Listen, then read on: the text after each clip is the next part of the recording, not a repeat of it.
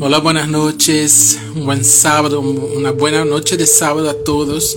Empezando un Mike en alabanza, uno más, hoy con la lectura y uh, del Salmo 32, un compartir de un pensamiento, algo que venga de Dios para que vino de Dios a mi corazón y comparto aquí con todos ustedes. ¿Sí? Salmo 32 es un texto muy importante en la caminada del rey David y sigue siendo un texto importante, pensamientos importantes para nosotros en nuestra caminada con Jehová, en nuestro, para nuestro entendimiento de cómo uh, debemos mantenernos en, esta en, este, en este camino, ¿no? en esta en este día a día con Dios. Salmo 32 en mi Biblia está titulado como la dicha del perdón. Bienaventurado aquel cuya transgresión ha sido perdonada y cubierto su pecado.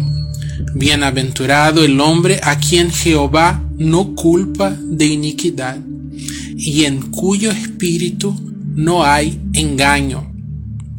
Mientras callé, se envejecieron mis huesos en mi gemir todo el día, porque de día y de noche se agravó sobre mí tu mano. Se volvió mi verdor en sequedades de verano. O sea, aquí David, en, en, los versos 3 y 4, él dice, él nos cuenta, él, él pone en este salmo qué se pasó con él mientras él se cayó acerca de su iniquidad, acerca de su pecado. Mientras callé, se envejecieron mis huesos en mi gemir todo el día, porque de día y de noche se agravó sobre mí tu mano. O sea, él se sentía como la mano de Jehová sobre sí pesada. Se volvió mi verdor, o sea, mi juventud se volvió mi verdor en sequedades de verano. O sea, él se sentía como muriendo, ¿no? Por cuenta de esta iniquidad que no, que no había confesado todavía.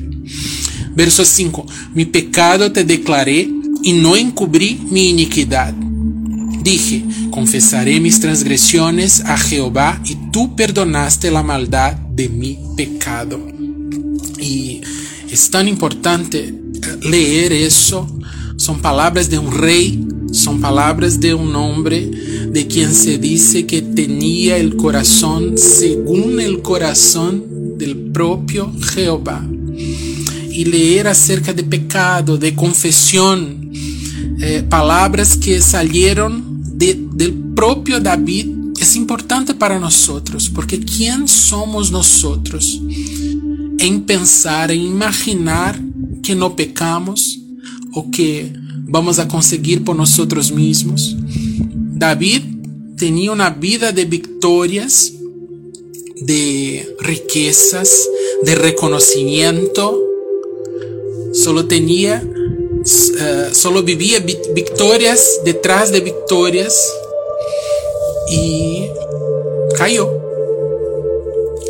así como yo, así como tú, en algún momento de la vida, en algún momento de este año, en algún momento de este mes, en algún momento de esta semana, en algún momento hoy, lo que nos cabe es confesar, es no perder el verdor que nosotros tenemos por la luz de Jehová, confesando, es no esperar el momento de sentir la mano de Jehová pesando sobre nosotros, como si estuviera pesando sobre nosotros, porque eso no se da.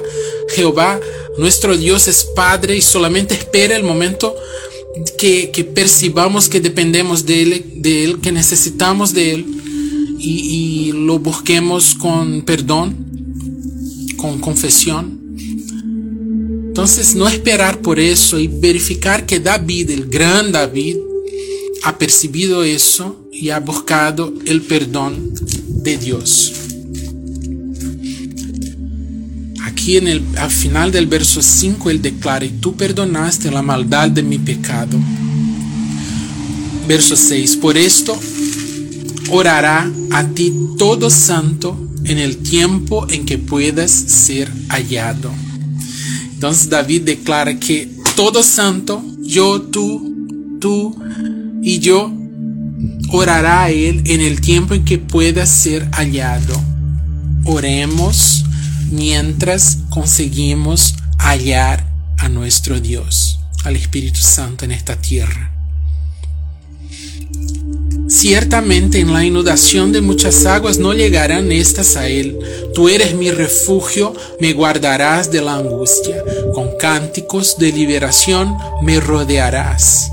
Y esto es tan importante. ¿Cuántas veces en, la caminada de la vida yo recibí del Espíritu Santo un, cántico que, eh, yo sentía como protegiéndome de la situación que estaba viviendo, de temor, de inseguridad. Él me traía a la memoria un cántico y yo lo cantaba o en la mente o con, con los labios mismos. Y yo percibía que aquel cántico vino de Dios para protegerme, para ayudarme, para renovarme. Y que Jehová ponga un cántico en tu boca también. Para que tú te sientas protegida, para que se confirmen las promesas en tu corazón y en tu mente. Verso 8. Te haré entender y te enseñaré el camino en que debes andar. Sobre ti fijaré mis ojos. No seáis como el caballo o como el mulo, sin entendimiento, que han de ser sujetados con cabestro y con freno, porque si no, no se acercan a ti. Verso 10. Muchos dolores habrá por el limpio, mas al que espera en Jehová le rodea la misericordia. Verso 11. Alegraos en Jehová y gozaos juntos y cantad con júbilo todos vosotros los rectos de corazón. O sea, alabad a Jehová, alabad a Dios. Ahora, cuando la Biblia habla acerca de rectos de corazón, ¿Quién son los rectos de corazón? Son los que tienen el corazón aplanado por el perdón de Jehová. Aquellos que piden perdón, los que tienen corazón liberado, perdonado por Jehová. Porque la Biblia dice que todos nosotros, todos nosotros hombres en la tierra, seres humanos, ya nacemos en pecado y necesitamos de Jehová del perdón que viene de Dios a través de Jesucristo todos los días de nuestra vida. No hay uno siquiera en esta tierra que no peque por lo menos una vez al día.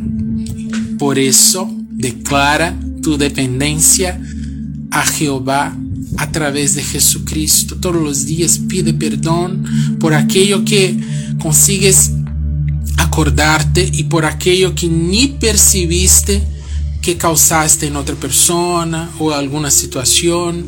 Pide perdón. Es mejor mantenerte con el corazón recto. Aquellos que van a sentir la misericordia alrededor. Aquellos que van a sentir la, la, la mano de Dios no pesada, pero cubriéndole todos los días de su vida. Pedir perdón llevar la vida más tranquila, más una, vida liberada por el perdón de Jehová. Es eso que sentía David al escribir ese texto del Salmo 32. Vamos a orar. Padre, muchísimas gracias por este acceso a ti, por por poder encontrarte, por poder oírte, sentirte a través de los textos, a través de los salmos. Muchísimas gracias por la vida de David, por ponerse así tan abierto en, estos salmos, en, los textos y poder ah, hacer con que nosotros ah, podamos nos ver, vernos en estos textos, en estas situaciones Muchísimas gracias porque podemos depender de ti y tú eres un Dios que nos da confianza, nos pone en seguridad. Nosotros no estamos solos, nosotros no estamos por nosotros mismos en esta tierra, pero estamos confiados en ti. Y te agradecemos por esto, te agradecemos por el envío de Jesucristo por nosotros para, para construir este puente hasta ti. Muchísimas gracias, muchísimas gracias por este día. Pedimos perdón, yo pido perdón por todos los errores cometidos hoy. Pido tu gracia, pido tu misericordia renovada, pido tu liberación sobre mi vida para que mi corazón se mantenga recto delante de ti. Muchísimas gracias por todo, por esta noche, por el fin de semana y por todos los días, porque sabemos que tú estás delante de nosotros preparándonos un camino nuevo. Muchísimas gracias, te agradezco en el nombre de Jesús. Amén. Amén. Muchísimas gracias. Hasta el próximo sábado, un fin de semana lleno de la presencia